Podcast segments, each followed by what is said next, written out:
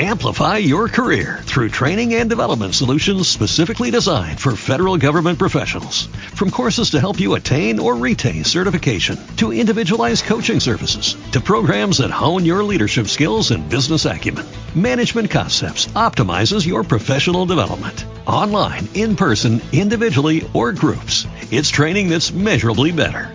Learn more at managementconcepts.com. That's managementconcepts.com. 44 en casa de Emilia se está bien. Incluso, en las habitaciones sin refrigerar, que son todas menos la sala, corre el aire claro, cálido, de Madrid a mediados de julio. Ramón Durán está contento aquí. En resumidas cuentas, el sablazo de Juanjo todavía no consumado puesto que Durán no tiene el dinero en efectivo ha sido astringente. Han pasado muchos años, una década entera, desde el colegio y las duchas y el Juanjo noble, monitor de futbito, y Ramón Durán ya no es el que era. Siente no ser el que era. Estos días en casa de Emilia, con Paula agobiada por los exámenes, con saludos que Allende manda por teléfono, se ha dilatado el corazón de Durán hacia atrás y hacia adelante.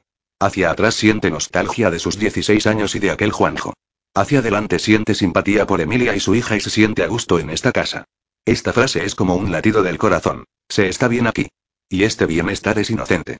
Se compone de alguna que otra tertulia después de cenar, de unas cuantas películas de Digital Plus. Es la primera vez en muchos años que puede intercalar Durán en su vida presente los recuerdos de su juventud y de su niñez y de su madre, y dotarlos, en la memoria, de una ternura imaginaria que es inocencia. El deseo es difuso ahora y la figura de Juanjo curiosamente es áspera y canalla. No puede Ramón Durán negar que esa aura canalla del nuevo Juanjo le excita. Pero le excita casi tanto en el modo del deseo como en el modo del rechazo. Ya sabemos que en la angustia de la posibilidad hasta el evitar es un apetecer. Pero evitar es contenerse en lugar de entregarse. Y aunque en ambas acciones hay erotismo, en el evitar hay un erotismo imaginario, benévolo. Hay una ensoñación de amor, que, en el apetito desatado, en el deseo que busca satisfacerse, no existe. Durán se encuentra en una situación ambivalente.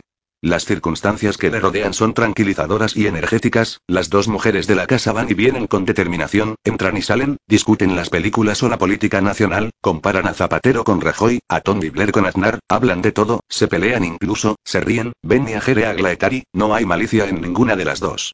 Y hay un tercer elemento, ausente, Paco Allende, que contribuye a la activa sedación de Durán. En estos días, mientras, veía la televisión o charlaba con Emilia, Durán, sin mencionar nada a Paco Allende, ha llegado a la conclusión de que Allende le ama. Y esto le regocija. Es un sentimiento dulzón, parecido al que se tiene después de beber un par de copas de vino mientras se disfruta de una comida agradable. Es una sensación de expectación y de relativa plenitud. Sentirse amado es algo que es muy agradable, descubre Durán. A diferencia de sentirse codiciado como se ha sentido muchas veces en estos años, Durán se siente entendido, apoyado, respetado y libre. El aire cálido que libremente circula por todas las habitaciones de la casa de Emilia y de Paula, expresa esta libertad circulatoria que, por el momento, se reduce a dilatar la conciencia de Ramón. Durán.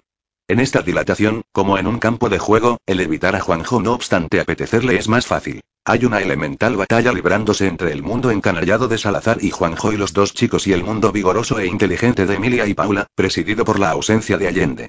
En esta batalla Ramón Durán es a ratos el objeto a conquistar, a ratos un espectador interesado, a ratos un chico muy joven aún, que tiene toda la vida por delante, y que, cada vez que piensa en el descarado sablazo de su antiguo amante, se retrae.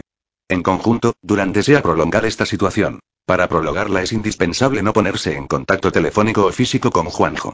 Así ha pasado unos días. Durante estos días, ha ido acrecentándose en Durán la sensación de que, ¿por qué no? Tal vez Allende sea un compañero posible. Durán recuerda cómo se ofreció a Allende allá en Marbella, con la precipitación de quien vende lo primero que tiene a mano, su belleza corporal, porque teme quedarse sin recursos. Pero ahora ha visto, gracias a la generosidad de Allende, que no necesita venderse para ser respetado y amado.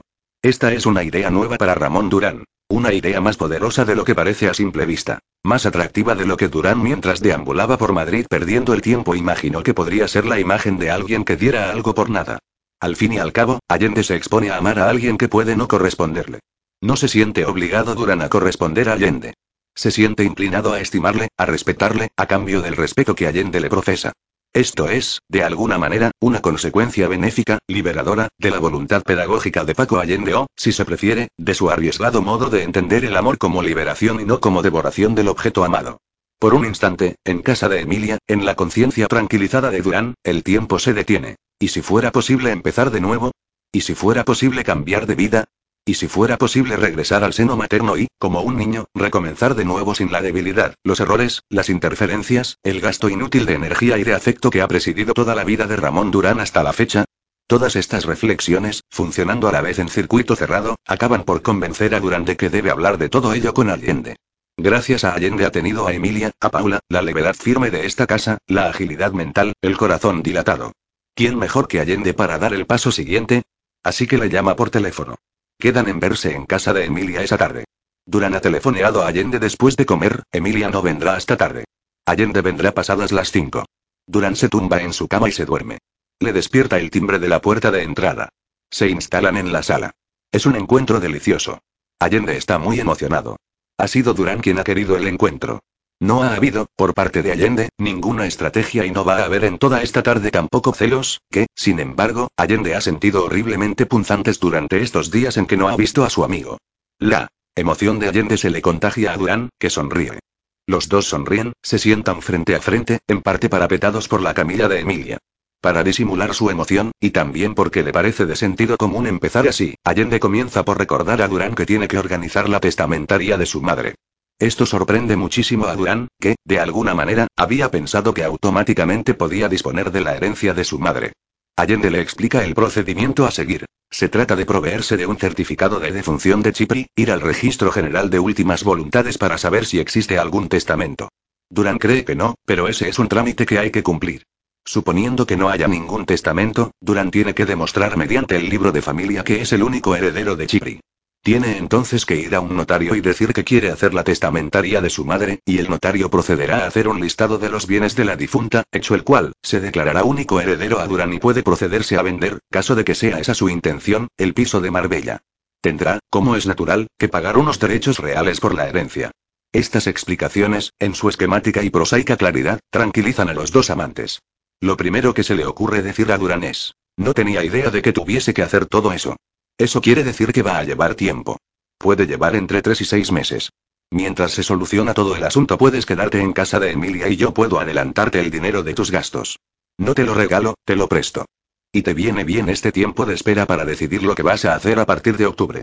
Esto es lo más importante, mucho más que el dinero que vas a recibir de tu madre, el proyecto que quieras llevar a cabo. Allende sabe que tiene que forzar a Durán a pensar en términos concretos, en matrículas, horarios, días laborables y días festivos. Y Allende sabe que esto requiere una considerable disciplina y que, ningún ejemplo exterior por bueno que sea, es motivación suficiente. Una vez más, Allende repasa velozmente todos los elementos de la vida de Durán que pueden, con toda probabilidad, interferir en sus proyectos por sinceros que sean.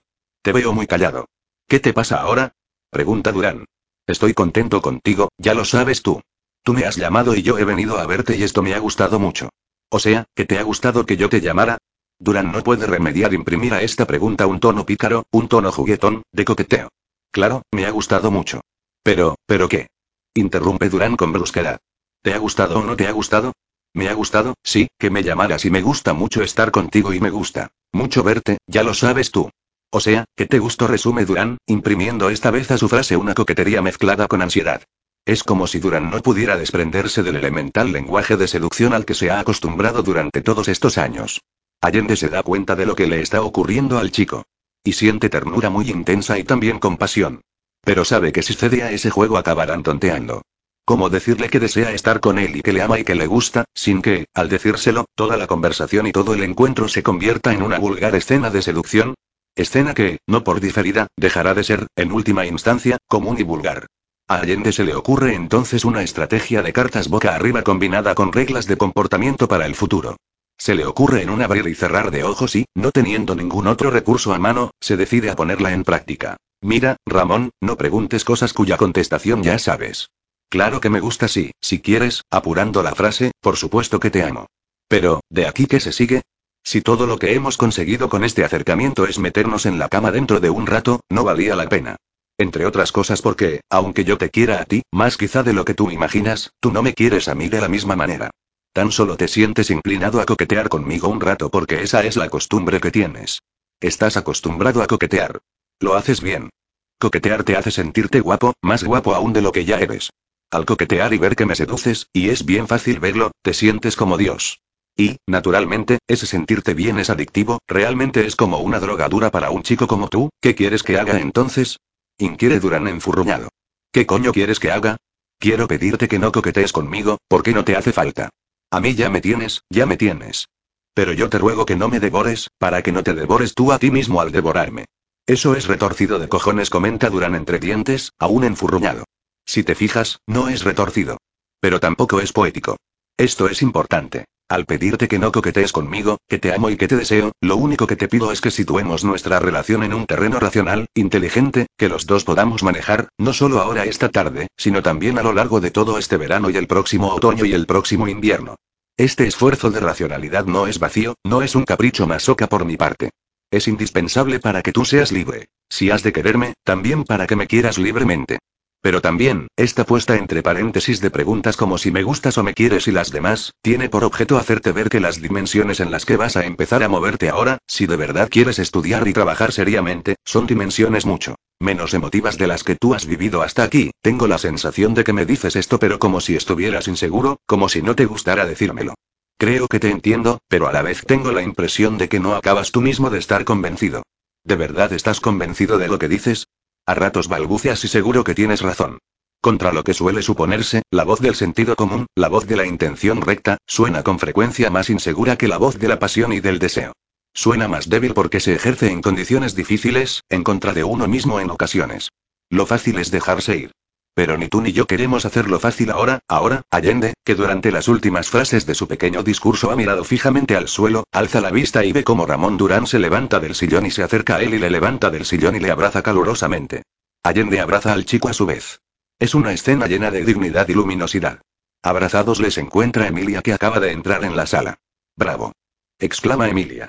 Y los tres juntos se ríen a carcajadas. Ven y a Glaetari. Amplify your career through training and development solutions specifically designed for federal government professionals. From courses to help you attain or retain certification, to individualized coaching services, to programs that hone your leadership skills and business acumen, Management Concepts optimizes your professional development. Online, in person, individually, or groups, it's training that's measurably better. Learn more at managementconcepts.com. That's managementconcepts.com.